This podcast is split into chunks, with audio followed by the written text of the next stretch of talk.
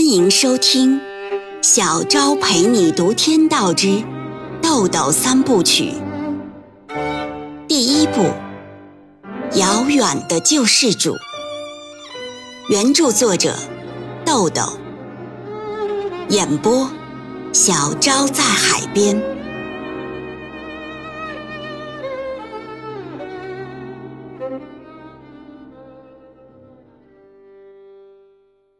第十七章，芮小丹出了公安局，在大门口开阔地的右侧站下，眼睛望着旁边的停车场，耳边响着风吹树叶的沙沙声。在这条市中心最宽阔的古城大道上，行人悠闲的漫步，车辆井然有序的穿梭。风很柔和，钻天杨的叶子在阳光里泛着油光，像一幅夏日的风情画。芮小丹天生一副神鬼之笔的美貌和身材，肌肤白皙犹如凝脂，大眼睛上面附着雾一般长长的睫毛，一对眸子黑玉般晶莹明亮，注满灵气，一头乌黑闪亮的长发妩媚飘然。她看似随意地穿着一件淡蓝色的水洗布衬衫，袖子挽起，露出两条手臂；下身穿一条合身的深色牛仔裤，脚上一双款式简洁却很舒适的休闲鞋。这身装束质朴淡雅，给她原本就楚楚动人的女性魅力之中，又平添了几分超然脱俗的气质。片刻，一辆红色桑塔纳轿车从停车场里驶出，在芮小丹身边停下。欧阳雪从车上下来，对芮小丹说：“散会啦，你开吧，那家店我没去过。”芮小丹一边上车一边说：“这半个月呀，车先紧着我用吧，我这回有时间了。”上车后。把那张停职反省的处理决定递给欧阳雪，然后开车上了大道。欧阳雪看了一下处理决定，说：“小丹，你这是走火入魔了吧？”芮小丹没做声。汽车行驶了十几分钟，在一家名为“雅风发烧音响行”的门前停下。欧阳雪一眼就望见了店门旁边竖着的一块大牌子，上写“本店转让”。店内陈列着为数不多的音箱、功率放大器、激光唱机等音响产品，货柜的大部分位置是空的，一幕惨淡晶莹的景象。听音位置的正前方墙壁上有一行特别醒目的红字，写着。是为完美主义音响战至最后一兵一卒，让人油然升起一股悲壮感。店主叶小明三十多岁，白净的脸上戴着一副普通的近视眼镜，眉宇之间既有商人的精明，又不乏书生的儒雅。此时他正在修理一台功放机，茶几上摆满了万用表、电焊。电子配件和常用工具之类的东西，屋里有一股松香和焊锡的气味。老板，我又来了。芮小丹进门打招呼：“哎，请坐，请坐。”叶小明赶快放下手里的活儿，一边热情接待，一边自信地说：“我就知道，等你转遍了古城所有的音响店，你还得来我这儿。”古城经营纯音乐音响的独我一家，你要的那种音质，一般的家庭影院音响根本达不到。芮小丹一笑表示认同，坐到沙发上。欧阳雪是第一次来这里，漫不经心地浏览店内的各类音响产品。叶小明在芮小丹对面坐下，表情十分诚恳地说。我呀，还是建议你选择乐圣旗舰音箱，用斯雷克前后级功放，用斯琳达签名版 CD 机，这呀是权威人士和发烧友公认的万元级音响的最佳配置。乐圣公司是国内最权威的 HiFi 音响品牌，乐圣旗舰是乐圣公司的代表作。高音单元呢，直接从德国进口；低音单元的自动冷却专利技术，轻松应付发烧级的大动态摧残，永不烧音圈。这款音箱三千九百元，但音质绝对超过任何一款万元价位的欧美品牌音箱，这是音响界不争的事实。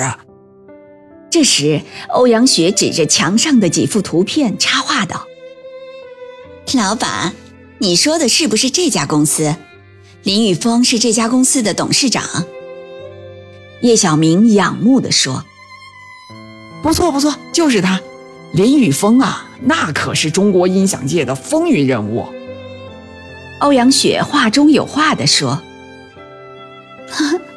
太狂了，霸气十足啊！”芮小丹问：“怎么啦？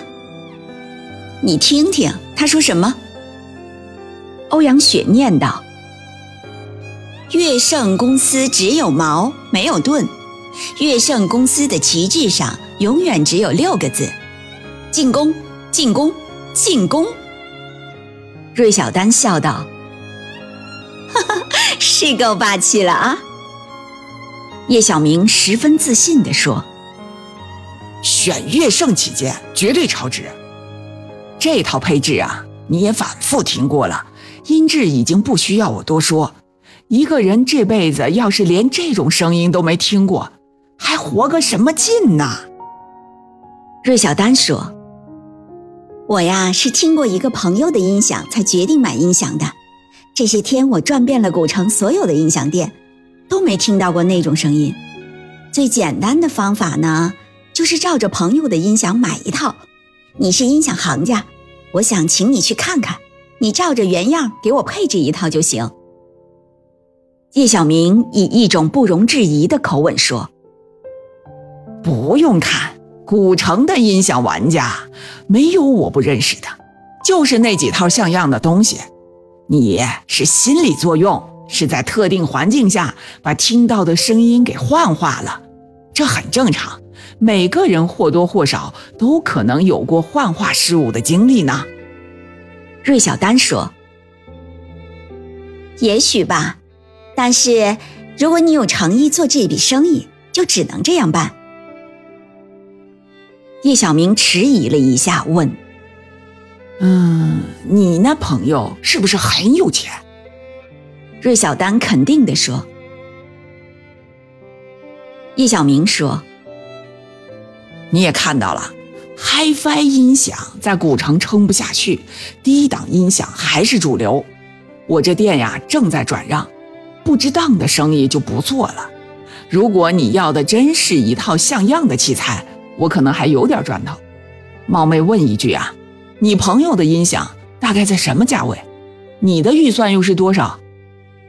芮小丹说：“那套音响得几万呢。”我的预算呢是四万，现在不是钱的问题，是你呀，能不能给我配置一套一模一样的？叶小明心动了，自信地说：“啊，古城三万元以上的音响不到二十套，我都熟。可能你那朋友啊，我一见面都认识。进货渠道你放心放心，只有你想不到的，没有我进不来的。”欧阳雪早就等急了，说：“那就走吧。”叶小明拿上钥匙跟他们出去，拉下卷闸门，锁上，上了汽车。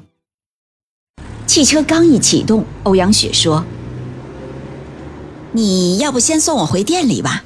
这一看呀，就不知道看到什么时候了。店里马上该忙了，我就不去了。”芮小丹说：“行。”我办完事儿啊，去店里吃饭。于是芮小丹先把欧阳雪送回维纳斯酒店，然后和叶小明一起来到南村小区，在丁元英的楼下停下车，两个人上了五楼。上楼时，叶小明说：“哦，这家没来过，可能还真不认识啊。”